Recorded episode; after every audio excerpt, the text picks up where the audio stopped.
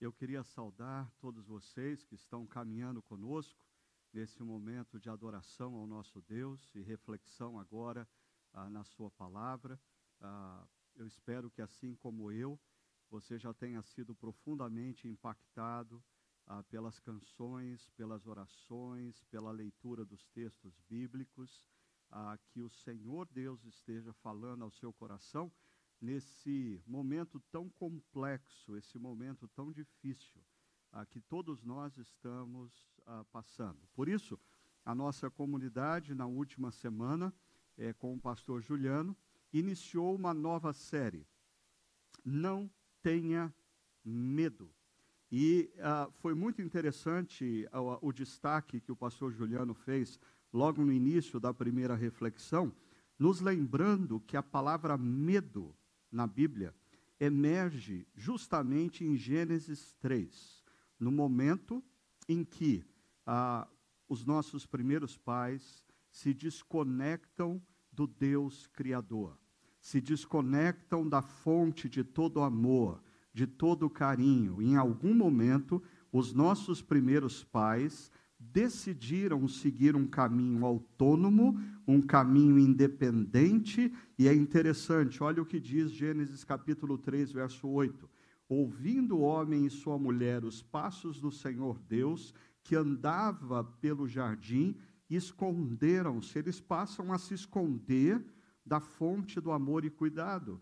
E aí o verso 10 diz, ah, em resposta à pergunta que Deus fez a Adão, por que ele havia se escondido, ele diz: Ouvi teus passos no jardim e fiquei com medo. Olha, olha, perceba o estrago que a desconexão entre os nossos primeiros pais e o Deus Criador, a fonte de todo amor e cuidado, gerou nos nossos sentimentos. Nós ficamos tão confusos que nós passamos até a, a entender que o próprio Deus, fonte de amor e cuidado, deve ser alvo do nosso medo, quando na verdade nós deveríamos nos mover na direção do Deus Criador, do Deus de amor, do Deus de cuidado para com as nossas vidas. Talvez, ah, por isso mesmo, nós precisamos perceber que a essência do medo reside em nossa falta de confiança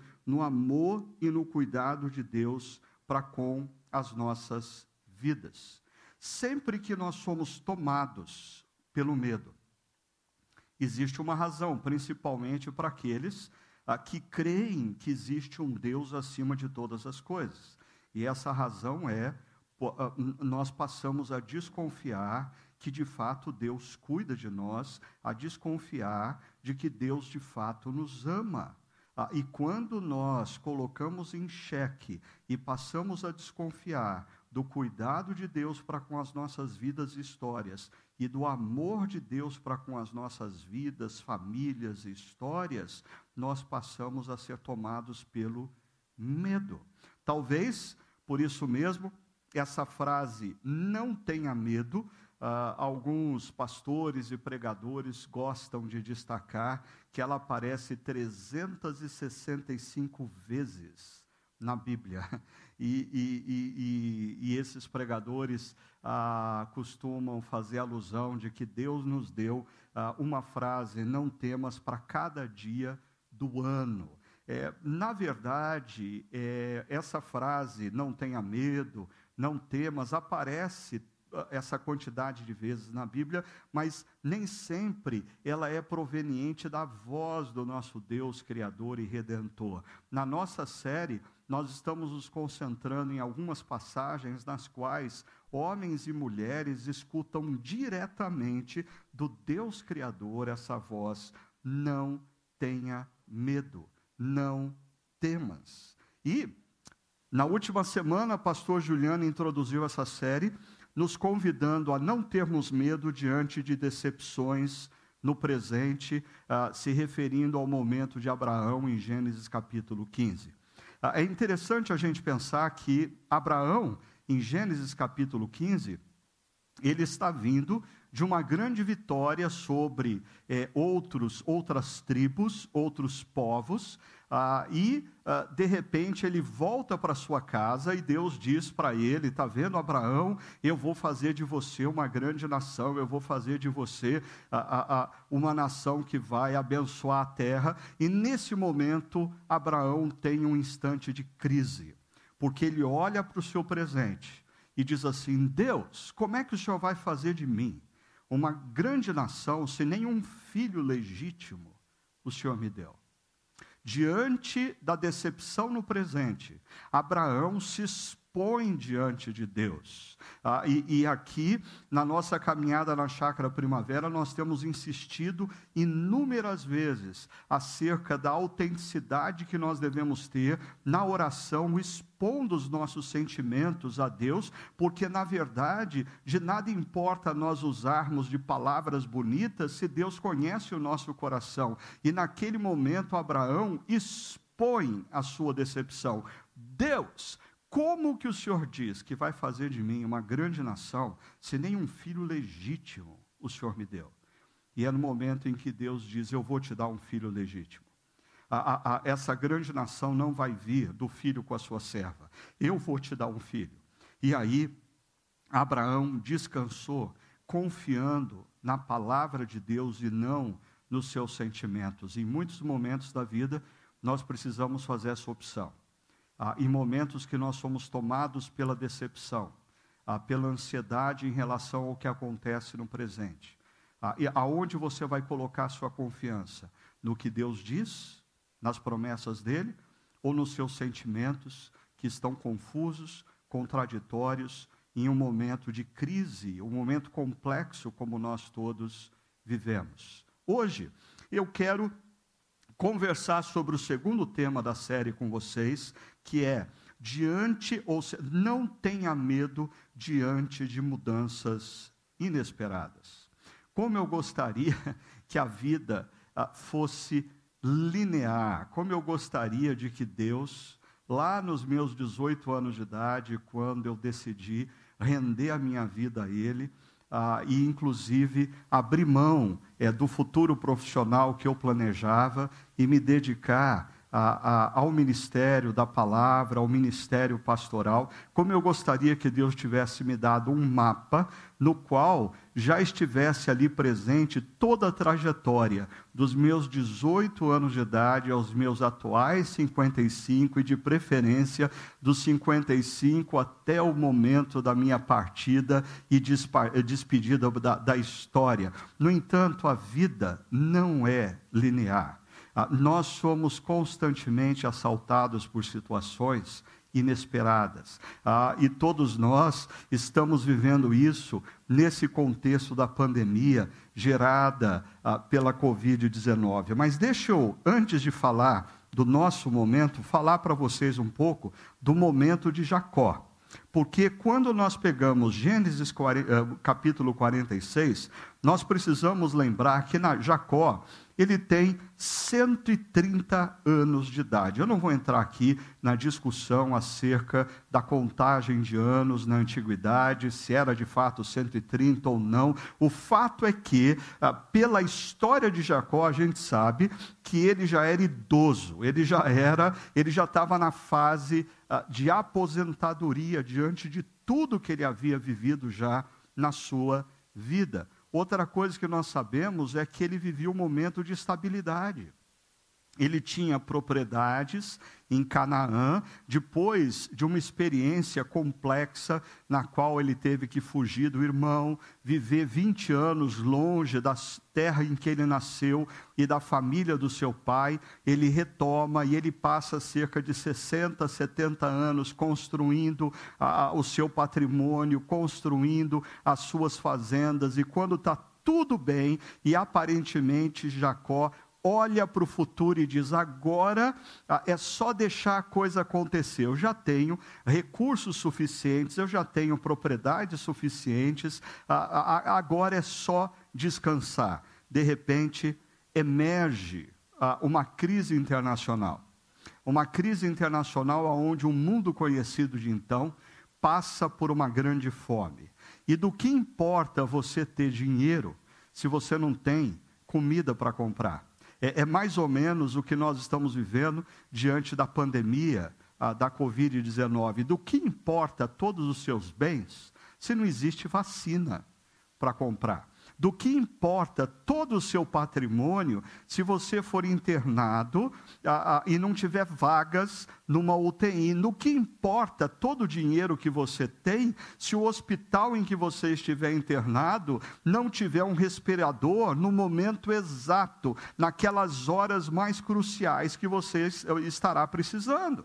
Ah, diante disso, então, a gente precisa entender que Jacó, ele tem propriedades e bens, no entanto, do que vale propriedades e bens no mundo onde não existe comida para se comprar. E é por isso que os seus filhos primeiro se deslocam para o Egito, porque no Egito um, um, jovem governador havia tido uma ideia brilhante de armazenar alimentos por sete anos, e o Egito tem estoque de alimentos, então os filhos de Jacó descem para o Egito, voltam dizendo: Olha, mas o seu filho mais novo ficou lá, ele, ele foi feito prisioneiro. Ah, e aí os filhos voltam para lá e descobrem algo fabuloso que vai mudar a vida de Jacó, mas quando eles voltam, eles voltam com um desafio: Jacó terá que mudar para o Egito. Ah, pare e pensa comigo um pouquinho. Ah, imagina a seguinte cena: Jacó a, a, ele estava na terra em que ele havia nascido. Por cerca de 60, 70 anos, ele percorria aquele território, ele conhecia cada metro quadrado a, da terra de Canaã, ele tinha os seus amigos. Talvez no final da tarde ele encontrava alguns amigos da mesma idade que ele para jogar dama, jogar xadrez. ele falava a língua que os seus amigos falavam, e de repente, imagina esse sujeito tendo que deixar para trás tudo que ele havia construído, ir para uma terra estranha, num lugar onde não se fala a língua que ele usa falar, num lugar aonde os seus amigos, os seus mais velhos amigos não estarão, ah, e é importante lembrar, num mundo aonde não existia internet, então não dava para fazer FaceTime, não dava para mandar WhatsApp para os amigos, não dava para compartilhar fotos no Instagram, ou seja, era uma ruptura ele deixaria a terra de Canaã e teria que ir para uma terra estranha, uma terra desconhecida. Ah, certamente isso gerou ah, em Jacó ah, um duplo sentimento. Por um lado, ele diz nos versos finais do capítulo anterior que nós estamos estudando, que ele decide descer para o Egito porque ele quer ver o filho dele. Aquele jovem governador se revelou José, o filho que ele achava que estava morto. Então ele quer ver José e ele vai descer para o Egito porque ele quer ver José. Por outro lado, ele tem muito medo no coração com essa decisão, porque diante dele está o desconhecido, está um novo normal, está um novo mundo, como nós vamos ver ao longo da nossa reflexão. E todos nós temos vivido momentos de profundas mudanças. A, a, a Covid-19, ela acelerou a processos, ela acelerou o futuro. Eu tenho conversado com ah, alguns grupos de pastores e alguns líderes da nossa comunidade Chácara Primavera, através do programa de mentoria Novo Normal, e a gente tem refletido um pouco sobre essas mudanças. Por sinal, nessa próxima semana, para o pessoal da nossa liderança, eu vou estar mostrando pelo menos 12 grandes mudanças que acontecem no nosso mundo atual, e mudanças geram em nós insegurança, geram em nós medo. Eu diria, seres humanos são altamente resistentes a mudanças. E eu sei muito bem disso, principalmente como pastor, porque eu já tenho quase 35 anos de ministério ah, ordenado, ah, e na, na, minha primeira igreja, ah, muitas mudanças tiveram que serem feitas, e eu me lembro quanta resistência eu enfrentei ao longo da plantação da chácara, ao longo do desenvolvimento da chácara, muitas mudanças precisaram acontecer, e eu me lembro que diante de cada mudança, alguém mandava um e-mail, alguém mandava uma mensagem, alguém fazia um telefonema, demonstrando seu desconforto conforto diante de mudança. Eu diria, seres humanos não gostam de duas coisas. Primeiro, eles não gostam de mudança. Segundo, eles não gostam de esforço. Por isso, o ser humano criou a roda, para não ter esforço. E como mudança demanda de nós esforço, nós não gostamos de mudança. Principalmente porque, veja só, Mudanças nos deslocam de um cenário que nos era confortável para outro no qual não temos qualquer controle. Ah, o, o, o, principal problema, o principal problema que nós enfrentamos no nosso coração quando nós nos deparamos com tempos de mudança, mudança na empresa, a mudança nos rumos da família, alguma questão que muda a nossa rotina, é que nós somos deslocados de um território no qual nós já tínhamos total controle para um território no qual muitas vezes nós não temos controle algum. isso é o que a pandemia da Covid-19 tem gerado nas nossas vidas pessoais, nas nossas famílias, nos nossos sonhos em relação ao futuro, ah, nas nossas empresas, quer aquelas que nós trabalhamos, quer aquelas que nós possuímos, ah, nas nossas igrejas. Tudo está em transição, tudo demanda mudança para esse novo normal. E nós, seres humanos, temos profunda dificuldade com mudanças, porque ela nos gera a sensação de perda de controle e ela demanda de nós maior esforço. E nós, seres humanos, ah, inventamos a roda para tentar impedir essas duas coisas nas nossas vidas. Então, antes de ir para o texto bíblico propriamente dito, ah, deixa eu compartilhar com vocês é, algo que, que falou, ah, que me ajudou muito nesse período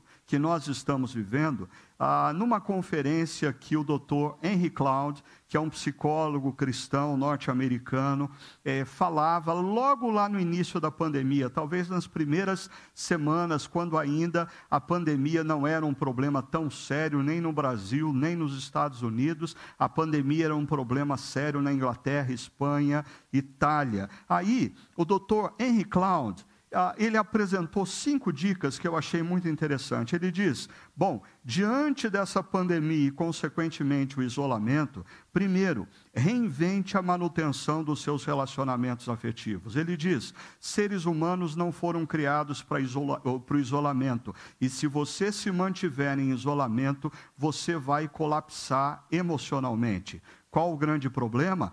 Nós adentramos nesse período de isolamento achando que ele iria durar ah, duas semanas, três semanas, quatro semanas no máximo. Então, nós não fizemos mudanças na forma como nós nos relacionamos. Nós não decidimos que, por exemplo, toda sexta-feira, seis horas da tarde, nós vamos nos encontrar ah, por Zoom ah, com um grupo de amigos queridos que nós gostamos de conversar. Nós não determinamos que tal momento do dia nós vamos conversar com os nossos filhos ou netos. Nós entramos nessa pandemia achando que era uma questão de dias, e de repente nós estamos há mais de três meses e pessoas estão colapsando emocionalmente porque elas não perceberam a importância delas reinventarem a manutenção dos seus relacionamentos afetivos. Não, dá, não vai dar para fazer churrasco, não vai dar para fazer festa, não vai dar para estar junto no almoço de domingo, então nós precisamos reinventar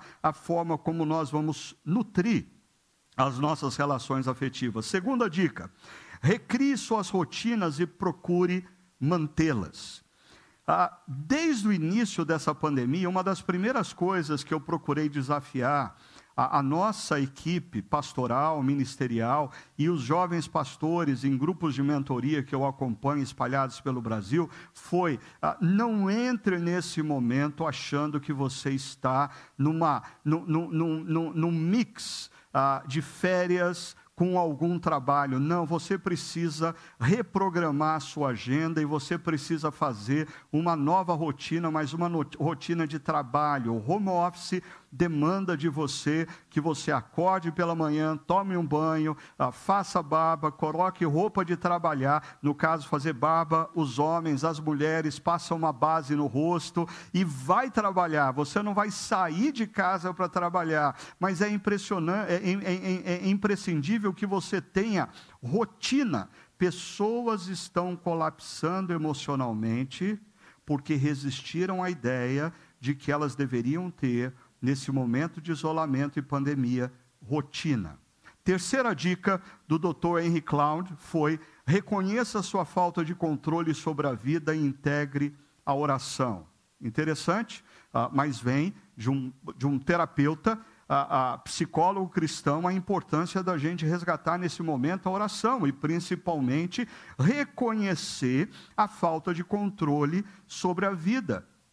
Pessoas estão colapsando emocionalmente porque elas não estão conseguindo lidar com essa sensação de perda de controle, perda de controle nos seus negócios, perda de controle na sua profissão, perda de controle na sua rotina. Mas desculpa, ah, você precisa parar e pensar o seguinte: a sensação anterior que você tinha de controle ela era irreal, você nunca teve controle sobre absolutamente nada. O nosso Deus, que está acima de tudo e de todos, está no controle das nossas histórias. Por isso, aliste tudo quanto gera em você ansiedade, porque você sente que você perdeu o controle.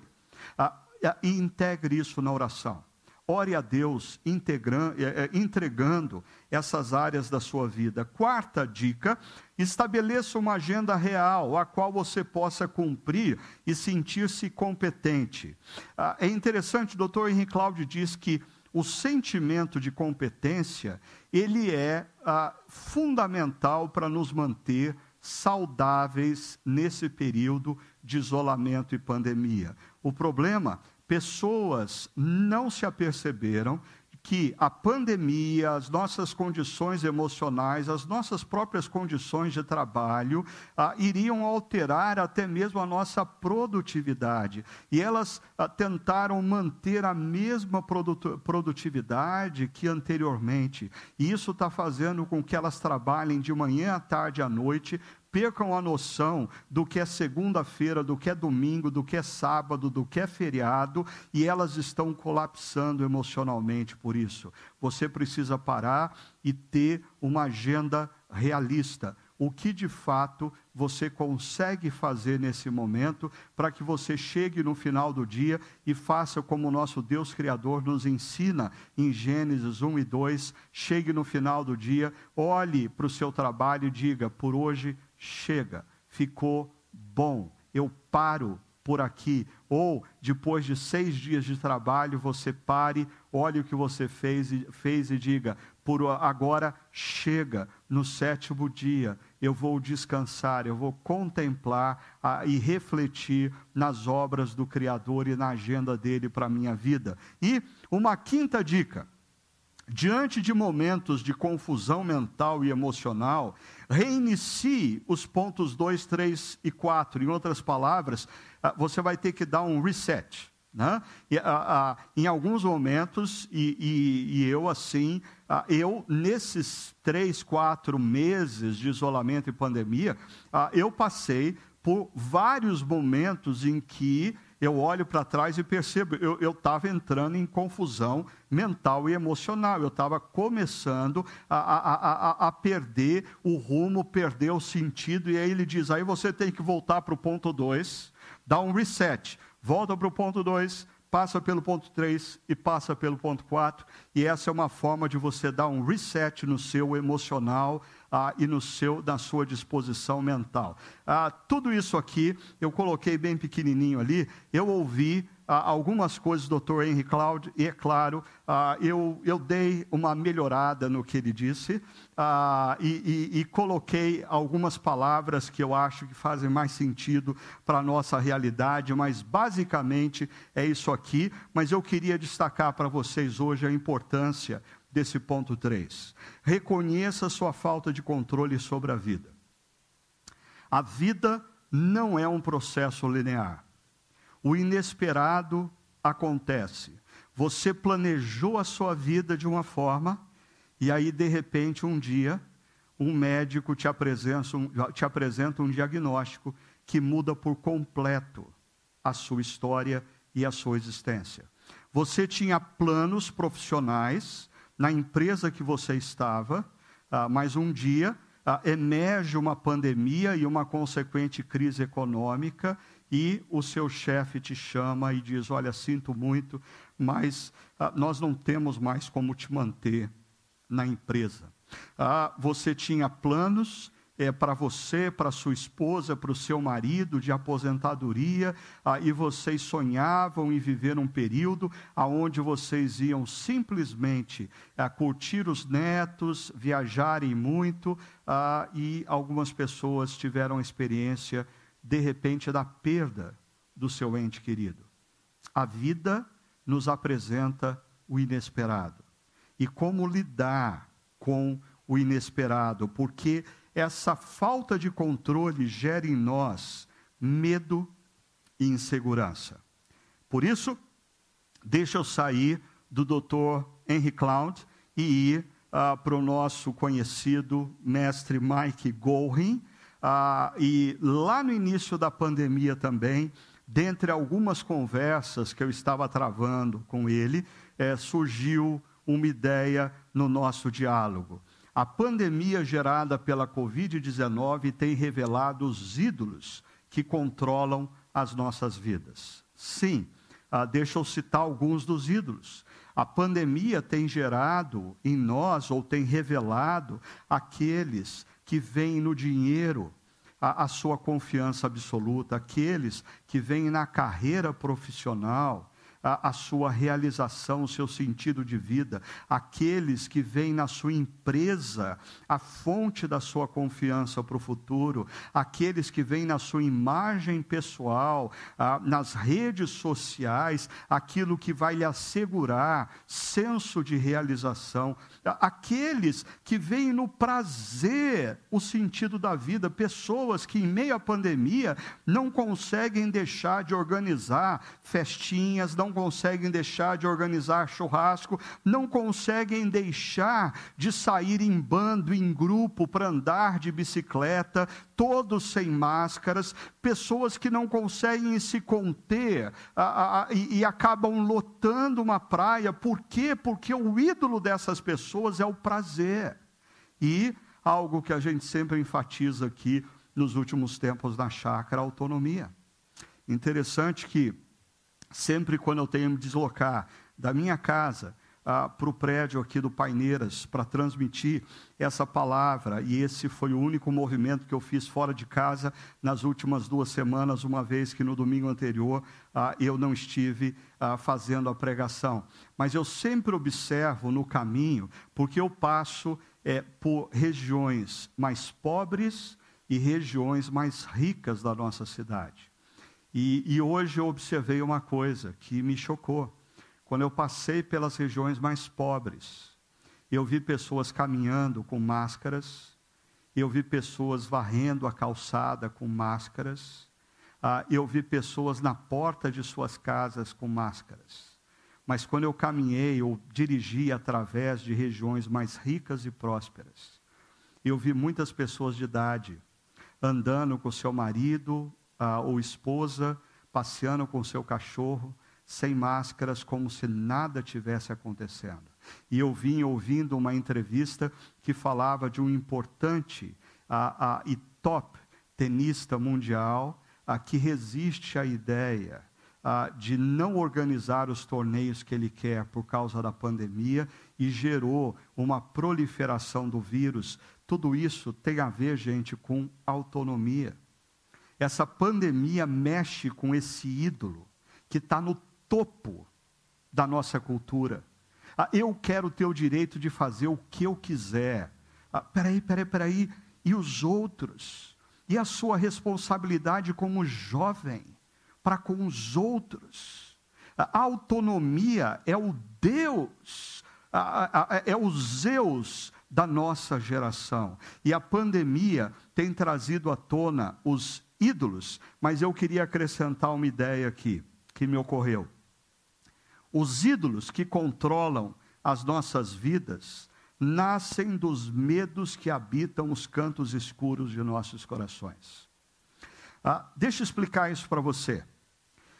Pessoas que na infância tinham, por exemplo, viviam numa situação de pobreza e por isso tinham restrição alimentar, restrição ah, de roupa, ah, e de repente a história delas muda e na vida adulta ah, elas não conseguem lidar com a gula, e a gula não é um pecado, segundo os sete pecados capitais, um pecado do corpo, um pecado, pecado físico. A gula é um pecado da alma, ou seja, por que, que essas pessoas transformam a gula num ídolo? Ah, porque existe um medo no coração delas. Ah, quando elas eram crianças, ah, se elas não comessem ah, o que elas tinham à mesa, não ia ter no dia do amanhã. Então hoje elas lidam com a vida não só na dimensão alimentar, mas na dimensão da informação, do livro, do prazer, com gula. Por quê? Porque ídolos emergem dos cantos escuros dos nossos corações, aonde o medo habita. E por isso é tão importante a gente ter a coragem de expor esses cantos escuros dos nossos corações. Às vezes, num processo terapêutico, às vezes, num processo de mentoria, ah, com, como Jesus fez com o jovem rico, ah, que expôs esse canto escuro do coração dele, ah, ah, trazendo à tona qual era o ídolo que o controlava. Por isso, perceba, o medo ele vem da nossa desconfiança de que Deus não nos ama e não cuida de nós. Ah, consequentemente, o medo nos entrega a ídolos, porque nós começamos a colocar a nossa confiança de sermos amados e cuidados no dinheiro, na carreira profissional, ah, no sucesso, nos relacionamentos, no prazer ou na própria autonomia. Ah, mas quando Deus diz para homens e mulheres, não temam, Ele está nos libertando dos ídolos do nosso coração. Ele está nos desafiando a tirar a nossa confiança de que os ídolos do nosso coração vão efetivamente cuidar de nós, para nós devolvermos a nossa confiança para o lugar correto de onde nós nunca deveríamos ter tirado. A, a nossa confiança no Deus que nos ama e cuida de nós. Deixa eu mostrar para você, então, ah, o que acontece em Gênesis capítulo 46, começando pelo verso 1, que diz: Israel, e se você ler Gênesis, aqui a gente não está se referindo ao povo de Israel, mas nós estamos nos referindo a um homem chamado Jacó, que Deus deu a ele um novo nome, Israel. O texto diz: Israel partiu com tudo o que lhe pertencia. Ao chegar a Berseba, ofereceu sacrifícios ao Deus de Isaac, seu pai. Deixa eu começar por essa primeira frase, esse primeiro verbo. Israel partiu. Momentos de mudanças inesperadas demandam de nós disposição e decisão. De nada adianta você, diante de mudanças inesperadas, você colocar a cabeça dentro de um buraco feito um avestruz e esperar passar. Não vai passar. Não vai passar. Se você é líder numa igreja local, se você é líder numa empresa, se você é líder numa organização, você precisa prestar atenção nisso. Não vai resolver o problema você fazer de conta que o problema não existe. Por sinal, eu diria, muitas igrejas, muitas organizações, muitas empresas e até mesmo muitas famílias estão sofrendo nesse momento de pandemia porque porque decisões precisavam ter sido tomadas anteriormente não foram tomadas, foram postergadas. E agora, igrejas, organizações, empresas e famílias estão sofrendo mais do que deveriam.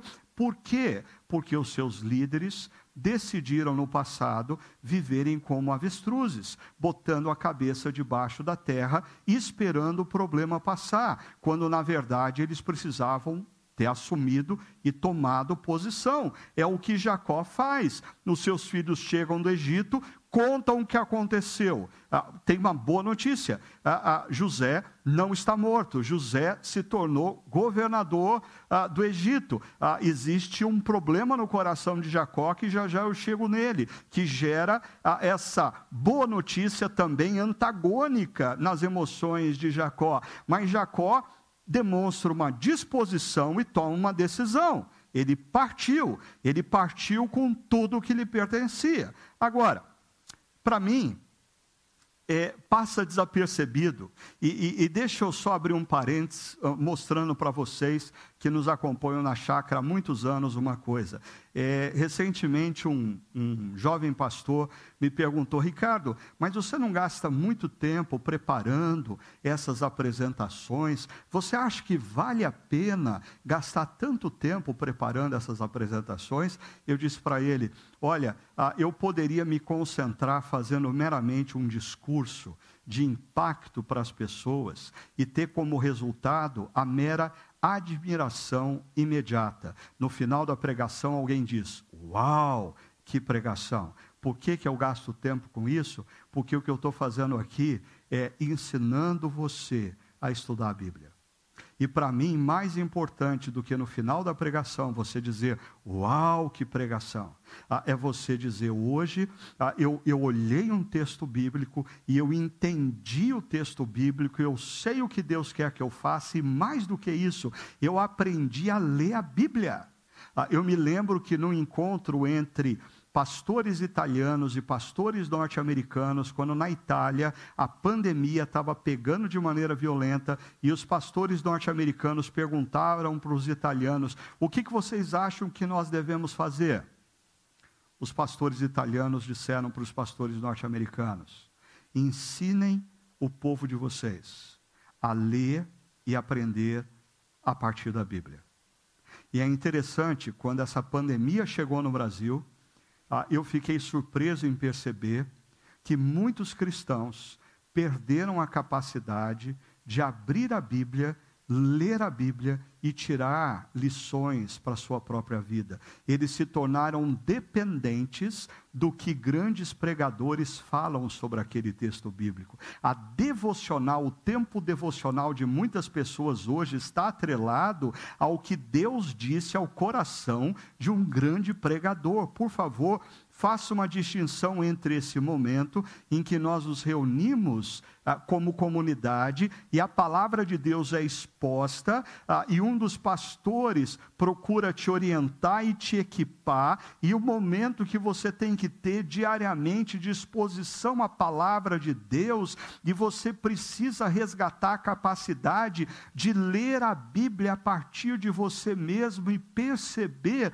a voz de Deus falando ao seu coração. Senão, você passa a ser um cristão que vive se alimentando do que o outro se alimentou e não do que Deus de fato quer falar com você, para você, a partir da sua realidade e do seu contexto. Eu não estou excluindo aqui a possibilidade da gente ouvir a outros mestres e pregadores, mas eu estou alertando aqui para o fato de que muitas pessoas perderam a capacidade de simplesmente abrirem as suas Bíblias, lerem as suas Bíblias e ouvirem a voz de Deus. Por isso, quando eu preparo essas apresentações, eu queria deixar claro para você: a, a minha intenção é ensinar você a ler a Bíblia. Vamos voltar para o texto. Perceba, você pode passar rapidamente por esse termo, ao chegarem a Berseba.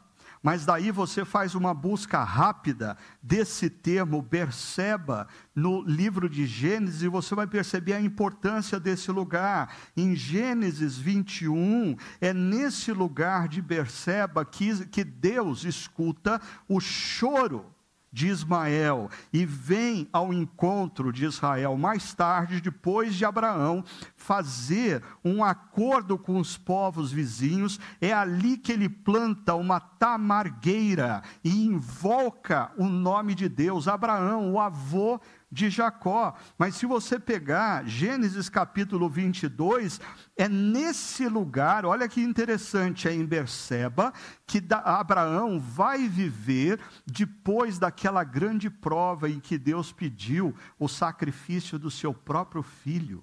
Isaac, ainda no, em Gênesis capítulo 26, é nesse lugar que Isaac escuta a voz de Deus dizendo para ele: não tenha medo. Perceba como esse lugar está vinculado a Jacó, na, na, vida do seu avô, na vida do seu pai. Em Gênesis 28, olha só, antes de Jacó, perseguido pelo seu irmão, antes de Jacó ir para Arã, aonde ele vai passar 20 anos da sua vida, por incrível que pareça, Jacó parou em Berseba.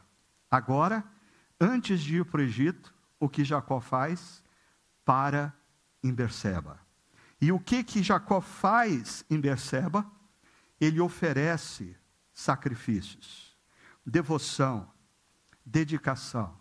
Ah, deixa eu dizer uma coisa muito importante para você. Em tempos de mudanças, sim, tomar decisões é fundamental mas depurá-las diante de Deus é imprescindível. Nós estamos vivendo um período de mudanças que demanda decisões da família, decisões da empresa, decisões na organização, decisões na igreja. Agora, eh, tome cuidado em não tomar decisões sem procurar o seu espaço, a sua berceba, e depurar essas decisões diante de Deus, porque diante de Deus, o Espírito Santo de Deus pode nos trazer à tona o fato de que nós estamos nos movendo, nós estamos tomando decisões ou nós estamos tomando caminhos por influência dos nossos ídolos e não orientados pela missão que Deus tem para cada um de nós. Por isso, eu sei esse momento de intensas mudanças fazem com que eu e você ah, estejamos cercados por situações nas quais nós precisamos tomar decisões, mas coloquem essas decisões diante de Deus, procure a sua berceba e deixe que nesse espaço que é a sua berceba, as suas decisões, as suas motivações sejam depuradas por Deus. É interessante que Jacó sai da sua propriedade, 40 quilômetros depois para em Berseba, oferece sacrifícios e aí então se levanta e segue o seu caminho. No entanto, agora eu queria chamar a sua atenção para essa expressão. Ah, Jacó ofereceu sacrifícios ao Deus de Isaac, o seu pai. Ah, e, e, e na medida em que ele oferece esse sacrifício, Deus falou a Israel por meio de uma visão noturna, como havia feito com seu pai Isaac, como havia feito com seu avô Abraão. E ah, nessa visão noturna, Deus diz: Jacó, Jacó. Ele responde: Eis-me aqui. Ah, e então, no verso 3, a primeira frase é: Eu sou o Deus, eu sou Deus, o Deus de seu pai. Perceba, Isaac sacrificou ao Deus de Isaac, o seu pai. E Deus responde: Eu sou o Deus, o Deus do seu pai. É interessante porque nós vivemos um, um momento histórico ah, de uma cultura ocidental que supervalorizou a individualidade. Eu queria chamar muito a sua atenção para o que eu vou dizer, porque talvez seja complexo para alguns, mas é de extrema importância. Nós vivemos um momento onde a individualidade foi supervalorizada. Isso tem feito com que filhos e filhas rompam com os seus pais. Isso tem feito com que pessoas tomem a decisão de irem para uma terra estranha como o Egito, sozinhas, independente da história que Deus está escrevendo através da sua família. Ah, e uma última coisa para incomodar de vez alguns. Nós estamos vivendo um momento onde, e eu falava no podcast ah, dessa semana sobre vocação e esse senso de busca por realização profissional que toma conta da nossa geração atual, e nós nunca paramos para pensar que a, a, a, a, nossa vocação não está desconectada do que Deus vinha falando aos nossos pais.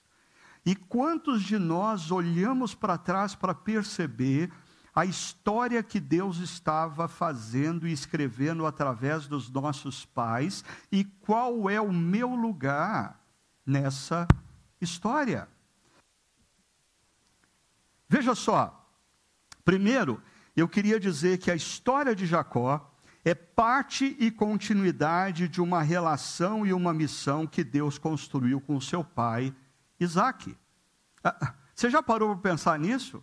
Que assim, a, a, a história de Jacó, ela é parte do que Deus está fazendo desde Isaac. Não existe uma desconexão. E nós vivemos num mundo hoje onde uma geração diz: eu tenho o direito de me realizar, eu tenho o direito de fazer opções, eu tenho o direito de construir a minha própria vida. E alguns confundem, inclusive, o próprio casamento como uma expressão de autonomia em relação à sua família maior, os seus pais, os seus avós. Não é, é, é esse modelo de família não é bíblico, esse modelo de família é altamente secularizado, é, é altamente idólatra, que tem no topo do seu panteão há autonomia. Mas se você olhar para a própria história de Isaac, a história de Isaac é parte e continuidade de uma relação e missão que Deus construiu com seu pai Abraão. Isaac é parte do desafio que Deus dá a Abraão. Isaac é parte da continuidade da missão que Deus dá a Abraão. Mas por fim, eu diria, para mim, pode ser para você óbvio, mas para mim foi um insight muito interessante, porque eu sempre li e eu sempre ouvi a história de José uh, hermeticamente. E aí, José é a história de um jovem bem-sucedido. No entanto, quando você vê a história de José no todo do livro de Gênesis, José vai para o Egito e se torna governador, porque Deus está fazendo uma obra na vida de Jacó. José é parte e continuidade de uma relação e uma missão que Deus construiu com seu pai, Jacó. Deus tem uma aliança com Jacó e num determinado momento Jacó vai precisar de abrigo, de aconchego, de alimento e o povo descendente de Jacó vai precisar de espaço para multiplicação. Eu queria que vocês pais percebessem o seguinte: a pandemia da COVID-19 tem oferecido aos pais a oportunidade de deixarem que seus filhos conheçam o seu Deus.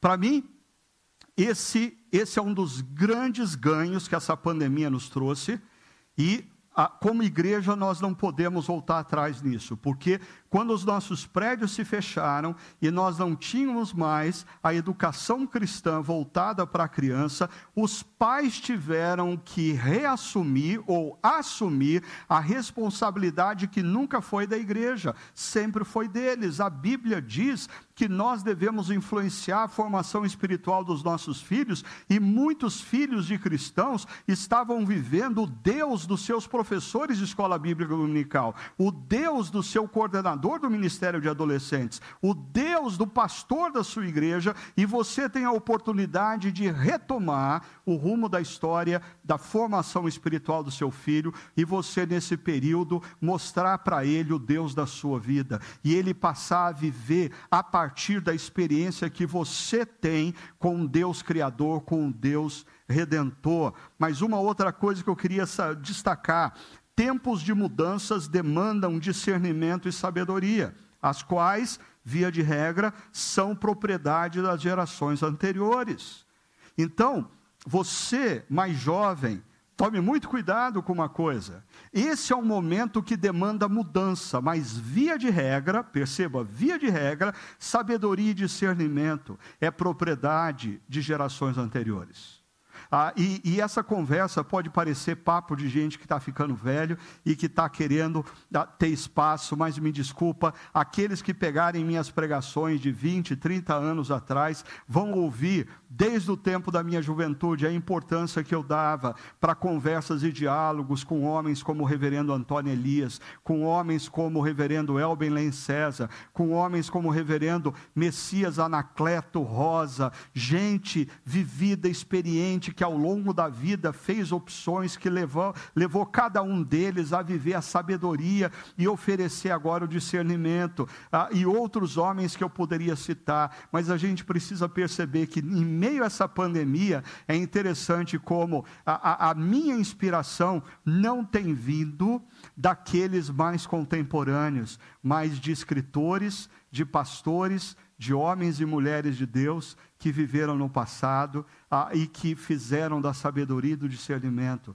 uma propriedade que eu preciso adquirir nesse instante. Uma última coisa sobre esse tempo: em tempos de autonomia, precisamos nos lembrar que somos apenas coadjuvantes de uma história maior dirigida por nosso Deus. Eu acho que a gente precisa recolocar a, a, vida no seu devido lugar, porque nós somos parte, nós somos uma geração que foi impulsionada a esse negócio de você precisa seguir o seu caminho, você precisa buscar a sua felicidade, você precisa se afirmar ah, como profissional, ah, como jovem diante dos seus pais, você precisa se casar e assumir a sua vida e deixar tudo para trás. Desculpa, desculpa, ah, não, não, isso não tem a ver com uma cosmovisão cosmovisão cristã. À luz da cosmovisão cristã, absolutamente nenhum de nós é protagonista. O protagonista principal é Jesus. O Criador, autor e diretor da história é o nosso Deus Pai. O capacitador de tudo que acontece é o Espírito Santo. Nós, no máximo, somos coadjuvantes quando nós nos submetemos a fazer o que Deus quer que nós façamos. E termino. Ah, o verso 3 ah, avança para o verso 4 da seguinte maneira: leia comigo. Ah, Deus diz: Eu sou Deus, o Deus de seu pai. Disse ele: Não tenha medo de descer ao Egito, porque lá farei de você uma grande nação. Eu mesmo descerei ao Egito com você, e certamente trarei de volta o trarei de volta, e a mão de José fechará os seus olhos. Eu vou, devido ao tempo avançado, destacar muito rapidamente uma coisa. Por que Deus precisava dizer a Jacó: não tenha medo? Você tem que voltar primeiro a Gênesis 15 e ler depois e perceber que Deus disse ao avô de Jacó que a descendência dele seria escrava numa terra estranha e ficaria nessa terra estranha por 400 anos. Isso tomava talvez conta do coração de Jacó e colocava medo. Uma outra coisa, em Gênesis 26, ah, quando a terra também está passando por fome, Deus vem ao pai de Jacó, Isaque, e diz a ele: não desça ao Egito. Ah, esses dois textos em Gênesis nos, nos lança a luz para entender por que Jacó toma a decisão de ir para ver o seu filho querido José, ao mesmo tempo que Deus tem que vir ao encontro dele e dizer: não tenha medo, não tenha medo de descer ao Egito, eu vou estar com você. Veja só, aqui, ah, mais uma vez, a gente tem a revelação de medos nos cantos escuros do nosso coração, mas a voz de Deus que vem e diz: não tenha medo, primeiro diz: não tenha medo, e nos dá uma promessa, a promessa de que Ele é o Deus em missão. Ele diz: porque ah, lá farei de você uma grande nação, em meio à adversidade que você vai passar, eu, o Deus em missão, vou continuar construindo a história. Ah, você vai para essa terra e talvez você vai passar assim por adversidades, mas eu, o Deus em missão, estou acima de tudo e de todos. Uma segunda coisa, Deus diz: não tenha medo, eu mesmo descerei ao Egito com você. Eu descerei ao Egito. É, mesmo que você passe pelo vale da sombra da morte, você não precisa temer, porque o Senhor está com você. É, é, a promessa do Deus Emanuel, o Deus conosco. Deus não está distante nos céus, vendo a gente enfrentar adversidades e diz assim: ó, oh, eu, eu, eu, eu, vou, eu vou mandar algumas bênçãos para vocês enfrentarem as adversidades. Não, ele diz: eu vou estar com vocês em meio à adversidade. Ah, terceiro ponto, Deus se mostra o Deus redentor, porque ele diz: você vai descer no Egito, mas eu vou trazer você de volta eu vou trazer você de volta. Eu vou redimir a sua história. O mesmo Deus que permite que a ferida seja aberta é o Deus que tem o poder para curar a ferida. O nosso Deus, em um dos salmos, é apresentado como Deus capaz de transformar o nosso pranto em dança. O mesmo Deus que permite que nós adentremos em situações que geram em nós choro e lágrimas. É o Deus que tem o poder de reverter o nosso pranto em dança e trazer ao nosso coração novamente a alegria, porque o nosso Deus é o Deus redentor. E a quarta promessa que Deus dá a Jacó, e a mão de José fechará os seus olhos, é a promessa ah, de Deus, do Deus das gerações. Ah, é, é interessante, mas Jacó, na história maior, Jacó tem um profundo carinho e amor por José. E de repente, ah, ele se ah, é tomado pela notícia de que José morreu, o que era uma mentira dos seus outros filhos. Mas agora ele é surpreendido pela notícia de que seu filho querido José está vivo. E eu acho que não existe privilégio maior para Jacó, do que ouvir de Deus. Jacó, você vai voltar a viver com José. Você vai conviver com seu filho. E quando você morrer, é ele, o seu filho querido, que estava morto e foi encontrado. Aquele que estava perdido do seu olhar e foi resgatado. Ele fechará os seus olhos. Ah, é um reencontro das gerações. E eu acho que ah, ah, nós estamos vivendo um momento de polarização, onde nós não estamos nos deparando também com o fato de que, como gerações, nós estamos nos distanciando. E pais precisam perceber uma coisa: filhos na adolescência passam a revelar os ídolos do nosso coração como pais, por isso que adolescentes são tão incômodos, porque eles começam a perceber os nossos ídolos e eles começam a apontar os nossos ídolos. Mas filhos, quando vocês adentram aí na faixa dos 30, ah, nós pais começamos a olhar a vida de vocês e com discernimento e sabedoria, nós começamos a falar sobre os deuses, sobre os ídolos do seu coração. E é por isso que muitas vezes algumas conversas são incômodas. Nós precisamos perceber que nesse conflito entre gerações, existe muito de se trazer os ídolos do coração à tona. E aí, eu quero me concentrar nessa promessa número dois e lembrar você do que é dito aqui. Eu mesmo descerei ao Egito com você. Deus está dizendo, Jacó, eu não vou te poupar do Egito, mas uma coisa eu te prometo: eu não vou deixar um dia sequer sem a minha presença eu vou estar com você. Assim, eu caminho para esse momento do refletir e praticar, pontuando para você. Primeiro, em meio a essas mudanças inesperadas, em meio a essa pandemia, em meio a essa crise, eu queria convidar você a procurar a sua Berseba, o seu espaço no qual você coloque diante de Deus os seus sentimentos, motivações e decisões. E tenha coragem de deixar que Deus depure esses sentimentos e essas motivações. Que Deus dissipe os incentivos que os ídolos do nosso coração ah, querem, querem nos dar, mas são falsos. Ah, por, procure a sua Berseba e perceba claramente o que é voz de Deus na sua vida e o que é rumor de ídolos que tentam te enganar e te mover para direções que não são as direções de Deus. Procure a sua Berseba e deixe o Espírito Santo de Deus depurar os seus sentimentos e as suas motivações. Nesse momento onde decisões são importantes, mas esse depurar de Deus dos nossos sentimentos e motivações é essencial.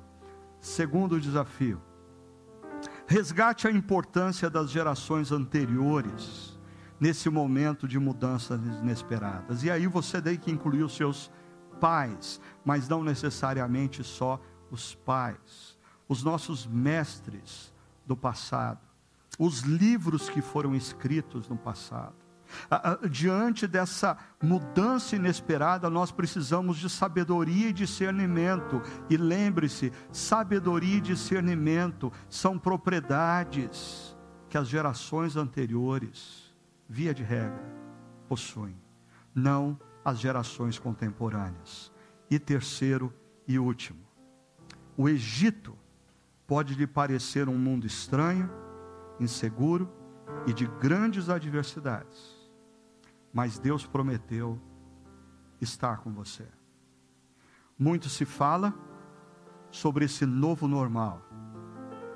Ele nos parece estranho, a, a gente prevê grandes adversidades, muitas mudanças, a gente é tomado pelo receio, do que vai acontecer com a nossa vida, com a nossa família, com a nossa carreira, com a nossa empresa.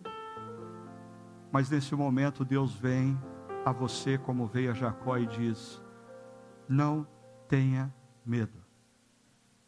Ah, eu não vou impedir você de atravessar essa adversidade. Mas eu prometo uma coisa a você. Eu não vou deixar você um dia sequer, um minuto sequer, um segundo sequer sem a minha presença amorosa e cuidadora, porque eu me importo com você. Faça dessa canção o seu momento de rendição, de oração